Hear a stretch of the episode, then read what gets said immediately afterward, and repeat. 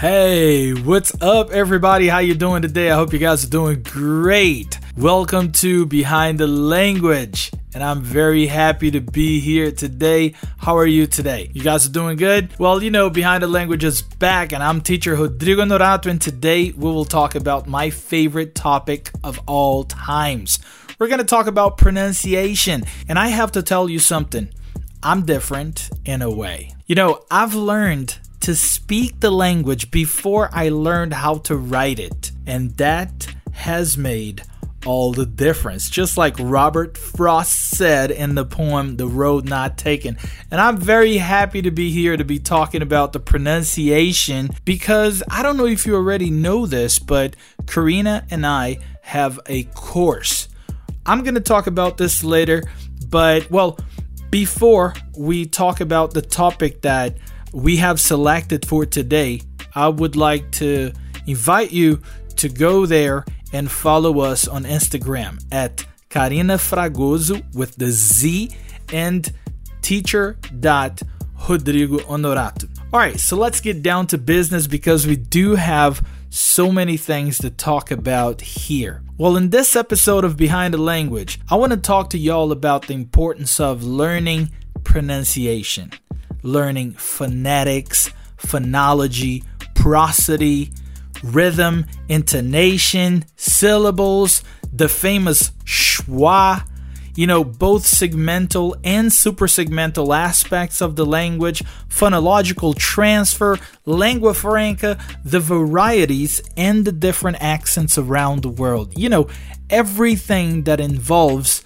the spoken English. So, are you ready for that? You know, unfortunately, we're not going to have you know, time to break them all down here. But I would like to introduce you to these topics I have aforementioned here. And I have selected two very important words for us to talk about here. But don't worry about it because in the Pronunciation Masters, which is our course, you will learn about all of them in detail. So, first of all, I want to ask y'all a question. So, the question is what is the difference between accent and pronunciation? Because I know a lot of people talk about this. You know, you can watch the teachers on YouTube, you can watch them in podcasts, you know, talking about pronunciation, talking about accent, and you know, everybody talks about the American English, the British English, but what is exactly the difference between accent and pronunciation? Should I change my accent in order to speak a language? Should I work on my pronunciation? Well, but I heard that accent is my identity, so should I change my identity to speak another language? What is that? You know, that's crazy, right? I know it is. It's a very important topic for us to talk about, but don't worry about it because for these two words, we're going to break them all down, okay?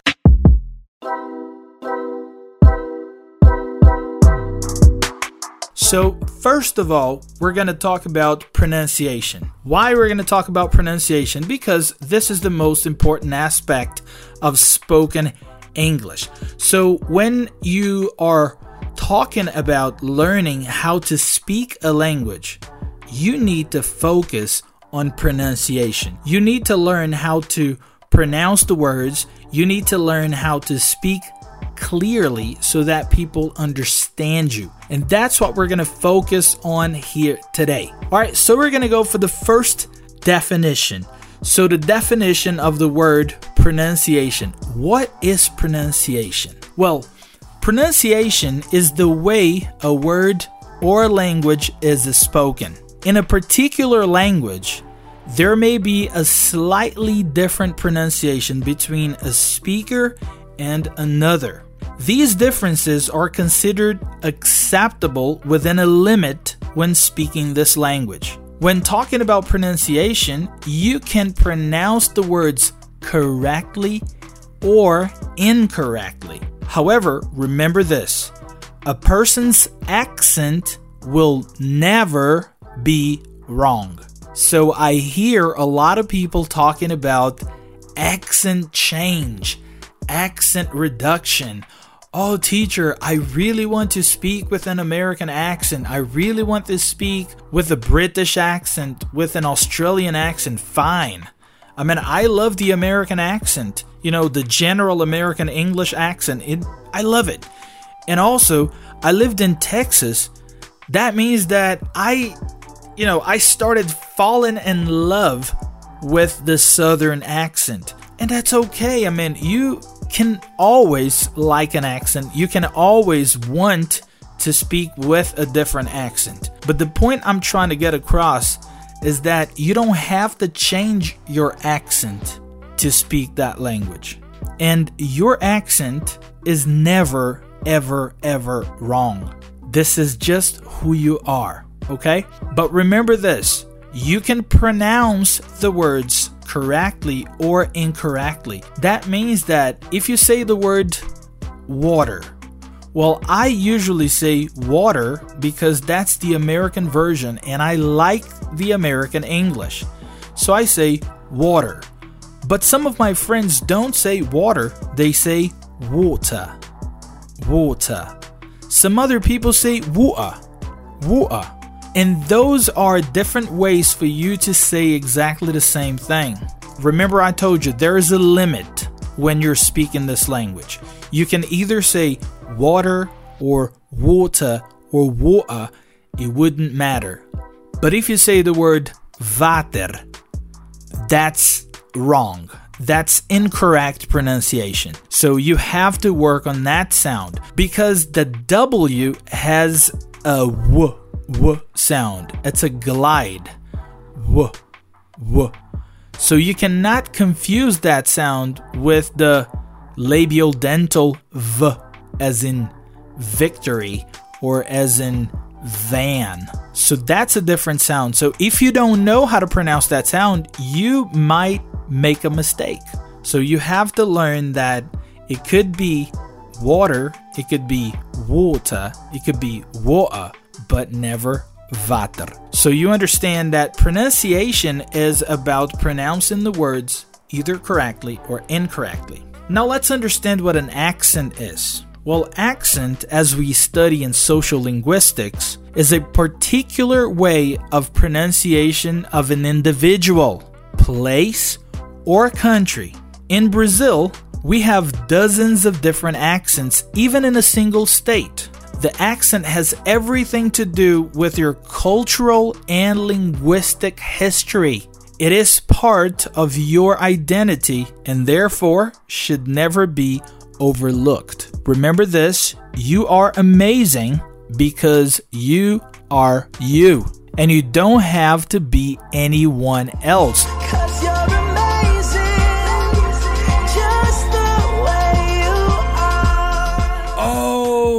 Okay, now that makes sense. So let me see. So I need to learn how to speak the language. I need to learn how to pronounce the words better so that people will understand me and I will understand people within a limit when I'm speaking that language. But I don't have to sound like somebody else whenever I'm talking to somebody. That's what I'm trying to say. You know what I'm saying? So I'm not saying that you don't have to learn a different accent. If you want to learn a different accent, go ahead and learn it. For example, I have a student, she's an actress, and she needs to sound more like New York people. So we have been working on a particular sound. For example, the New York accent is famous for having this characteristic that's called non rhotic which means that they drop the R at the end of words. For example, instead of saying water with the R at the end, they say water. Water. So they drop the R at the end. That's in a non rhotic accent. Also, they are famous for creating a diphthong where there isn't. For example, in the word coffee, and they tend to say coffee. Or instead of saying Brooklyn, they say Brooklyn so they have this particular sound in there, and that's the accent. That is a specific accent that people use in New York City. Do you have to sound like that to speak the language? Of course not. But if you want to sound more New York, you need to learn how to produce those sounds. So your accent is your identity pronunciation is the sound of that language. So there are many different sounds you can speak, you know, using the limits of that language, but your accent is your identity, is your history, it's who you are. Okay? All right, cool. So now we know that we should focus on improving our pronunciation, but you don't need to worry about your accent. Well, let me give you a real example. I'll do it first in English and then I'll do it in Portuguese, okay? I never spoke Portuguese here on this podcast, but I'm gonna do this today. And you are about to listen to me speak in Portuguese, okay?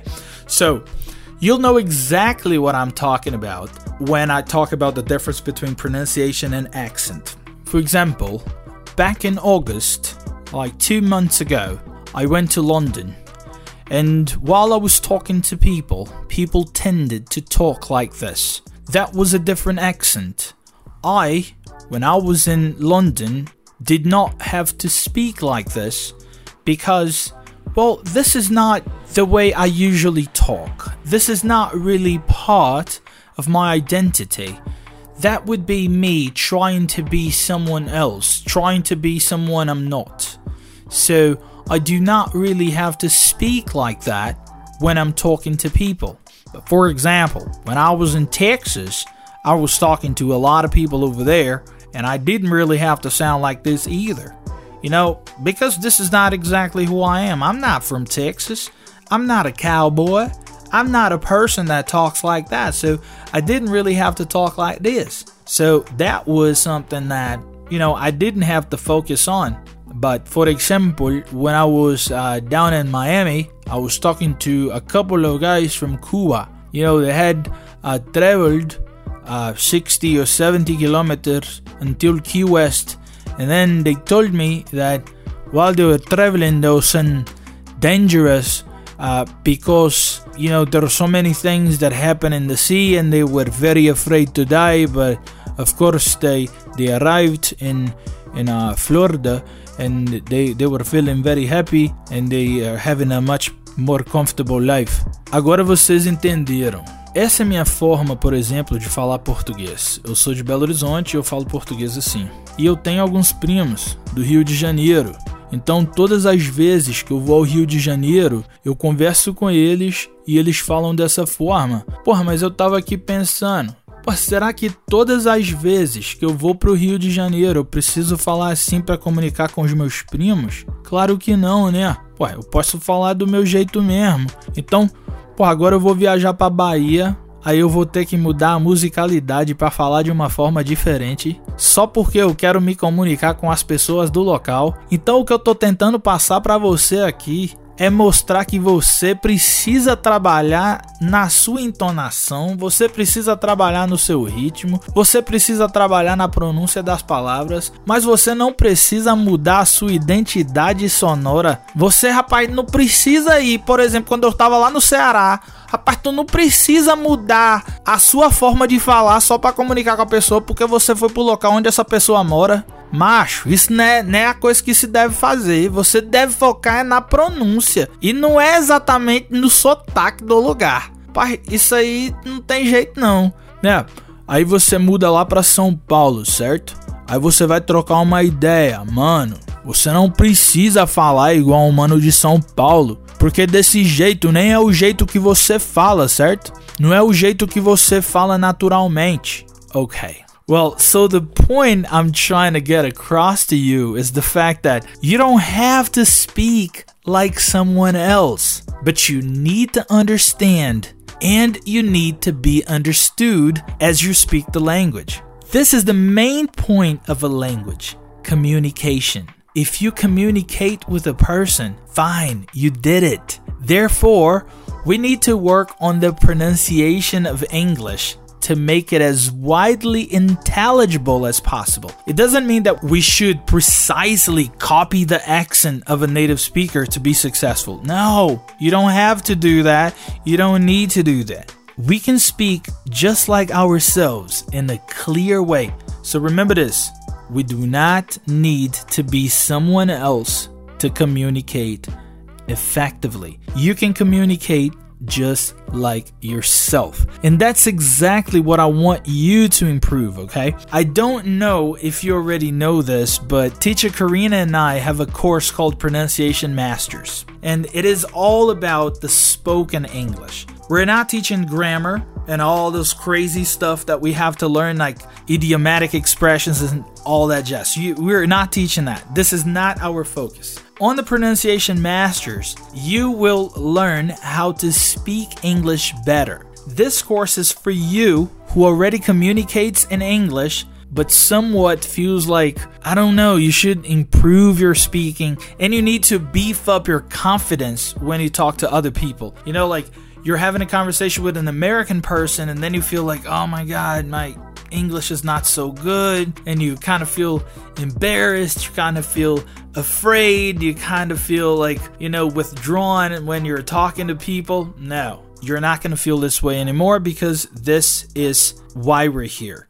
This is why we have created a pronunciation masters. So, I'm leaving the link to the course in the description of this episode. So all you have to do is you should go there, click on the link, read about what we're offering, and if you want to speak better and if you want to communicate with more confidence, I'll see you in the pronunciation masters. So I really do hope you're ready for that. And by the way, we do have an ebook called The Sounds of English just go to our social media. I mean, my Instagram. You go to Karina's Instagram and you just download it. It's for free.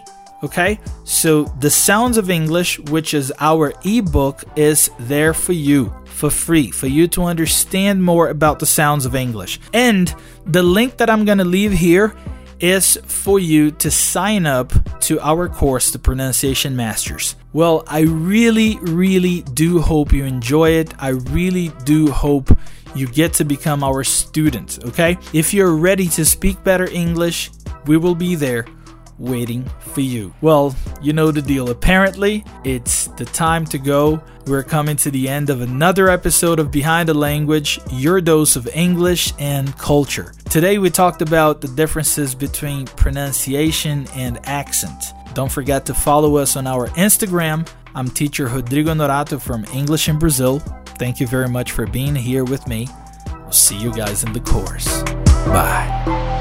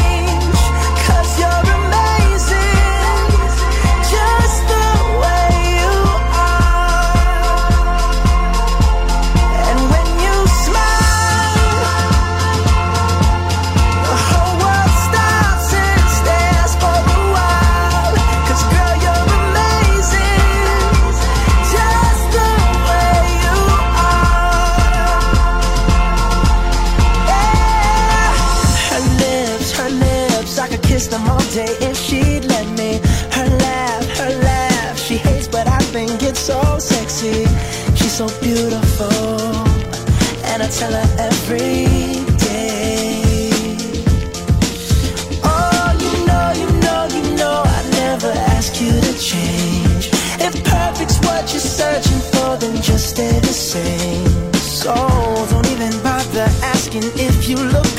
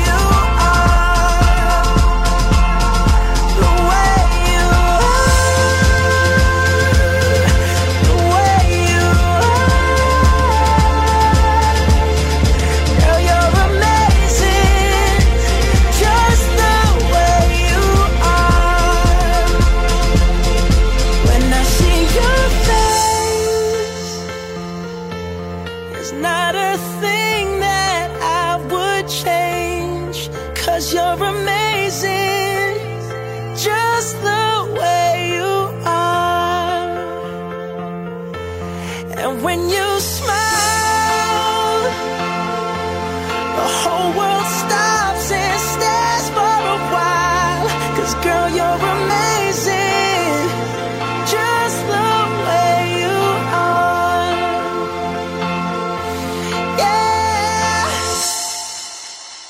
Remember this you are amazing because you are you.